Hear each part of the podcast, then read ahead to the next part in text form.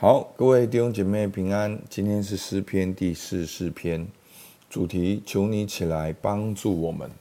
那今天的经文的内容呢？好，四十四篇呢，虽然有二十六节，但是经文的重点嗯，就是三大部分。好，第一个部分呢，诗人回想古时神的作为；第二个部分，诗人面对现今的荒凉；第三个部分，诗人一心的来寻求神。好，我们看到第一节，好，第一到第八节，好，今天的经文一样是可拉后裔的训诲师交与灵长，好，他说：神啊，你在古时我们列祖的日子所行的事，我们亲耳听见的，我们的列祖也给我们述说过，好，所以今天呢，就是用神在古时在旧约所做的事情。好，去看见神的作为，去呼求神。好，那在古时呢，神对列祖做了什么呢？第二节，你曾用手赶出外邦人，却栽培了我们的列祖；你苦待列邦，却叫我们列祖发达。因为他们不是靠自己的刀剑得地土，也不是靠自己的膀臂得胜，乃是靠你的右手，你的膀臂。和你脸上的亮光，因为你喜悦他们。好，在这里讲到旧约的故事，其实是上帝帮助以色列人赶出了外邦人，而上帝这样做呢，好，以色列人这样经历呢，并不是靠他们自己有多么厉害，有多么了不起，而是靠着神的喜悦，靠着神的工作。那四十四篇第三节呢，应该是第一段的重点。好，他诗人知道上帝工作，上帝能够，并不是靠着以色列人的作为，而是上帝的恩宠。好，所以我觉得第三节是我们基督徒人生的一个很重要、很重要的。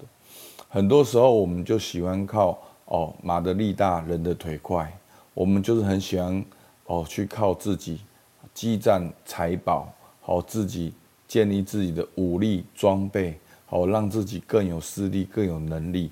可是第三节说什么？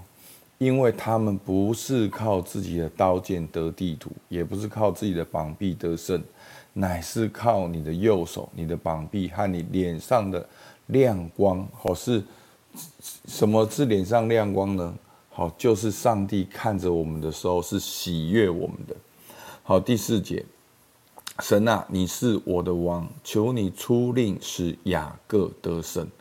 好，那其实，在诗篇啊，在先知常会讲到雅各。好，那亚伯拉罕生以撒，亚瑟亚以撒生雅各，雅各生十二支派。好，其实雅各常常代表的就是以色列人。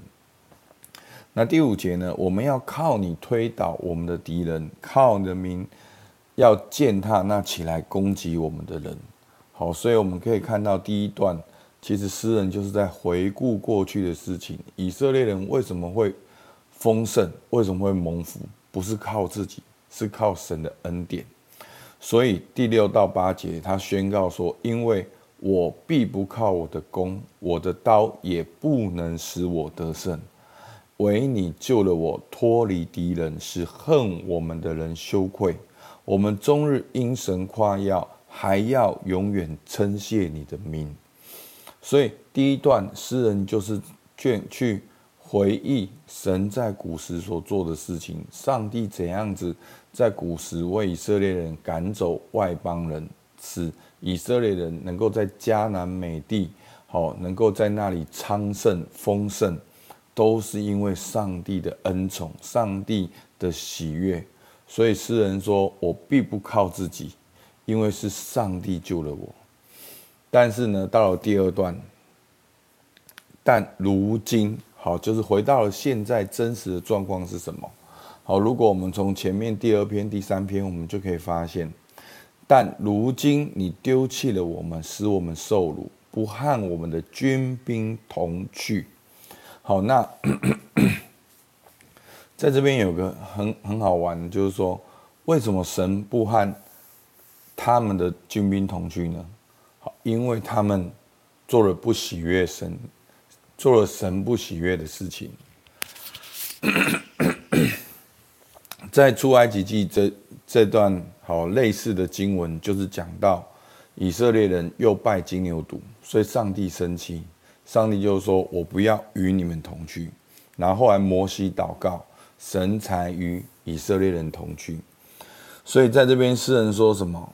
我们现在会这么惨，使我们受辱，是因为你不和我们的军兵同去，你使我们向敌人转身退后。那恨我们的人任意抢夺，你使我们当做快要被吃的羊，把我们分散在列邦中。好，所以很明显就是个被掳。那你卖了你的子民，你也不赚利，所得的价值也不加添你的资财。好，就是上帝这样做。好，其实是这些以色列人好像很轻贱一样被。在外邦当中被践踏。十三节，你使我们受邻国的羞辱，被四围的人嗤笑讥刺。你使我们在列邦中做了笑谈，使众民向我们摇头。我的凌辱终日在我面前，我的脸上的羞愧将我遮蔽，都因那辱骂毁谤人的声音，又因仇敌和报仇人的缘故。所以前面一到八节是诗人回想古时的日子，他知道上帝工作祝福的原因，他也宣告他要继续的来仰望神。但是现在的确以色列人一个被掳的事实，好像他们在遭遇这些大祸难。好，在第九节是神没有和他们同去，所以他们从第十节、十、十一、十二、十三、十四、十五、六节。都好像很惨，很惨，很惨，很惨，很惨，经历了很多的羞辱，很多的很多外邦的攻击。但到了第三段，好，诗人说什么？所以我们从第一段，神啊，你在古时，好，你的作为，到了第二段，如今你丢弃了我们。第三段，诗人说什么？十七节。这都临到我们身上，我们却没有忘记你，也没有违背你的约。好，这不是说他们从头到尾都没有忘记神，所以但是神还这样，不是的，是说当他们经历这些事情的时候，他们愿意悔改了。他们在外邦之地，他们虽然在外邦之地，但是他没有忘记神，也没有违背神的约。所以弟兄姐妹，你看到没有？在这个困难当中，诗人知道关键是什么？是神，是神的约。所以你必须要回转，去纪念神的作为，去纪念神跟你的约。好，第十八节，他说：“我们的心没有退后，我们的脚也没有偏离你的路。你在野狗之处压伤我们，用死印遮蔽我们。”倘若我们忘了神的名，或向神别神举手，神岂不鉴察这事吗？因为他晓得人心里的隐秘。所以你看，其实诗人的这个回应，也正代表了为什么以色列人要被掳。其实被掳的过程就是一个进化的过程，在被掳的过程，他们心越来越专注，甚甚至诗人可以到个地步说。二十一节，神岂不鉴察这事吗？因为他晓得我心里面的隐秘。上帝，你看，你可以看我的心，我没有忘记你，我也没有违背你的约，我也没有偏离你的路。主，你你鉴察万事，你也鉴察我的心，所以你可以看到他内心的那个渴望，那个悔改，然后向神的坚定。好，到了二十二节，我们为你的缘故，终日被杀。人看我们如将宰的羊，好，主啊，求你睡醒，为何尽睡呢？求你兴起，不要永远丢弃我们。所以在那个被掳的日子里面，好像很久很久很久，感觉好像你的神在哪里？好像神在沉睡了。二三节诗人是祷告出来说：主啊，求你睡醒，为何尽睡呢？求你兴起。好，二四节你为何掩面？不顾我们所遭的苦难和所受的欺压，我们的性命伏于尘土，我们的肚腹紧贴地面。好，就在形容一种完全俯伏在地的那个样子，是你完全没有办法靠自己，你是完全的降服、俯伏的趴在地上。好，所以最后诗人说：“求你起来帮助我们，凭着你的慈爱救赎我们。”阿门。所以弟兄姐妹，你现在能不能够真的跟神祷告说：“主啊，求你起来帮助我们，凭你的慈爱救赎我们。”那人最重要的一个通病，就是我们很容易有了，我们就靠自己，很容易在我们觉得自己很好的时候，凭着我们的经验、才干跟势力，所以。我们回想第一大段，诗人回想古时以色列为什么蒙福，是因为上帝的恩典。那第二段，为什么他们经历了上帝的丢弃，神没有同去？因为他们离开了神，他们上帝不喜悦他们，所以他们没有神的同在。当神的百姓没有神的同在，我们就什么都不是。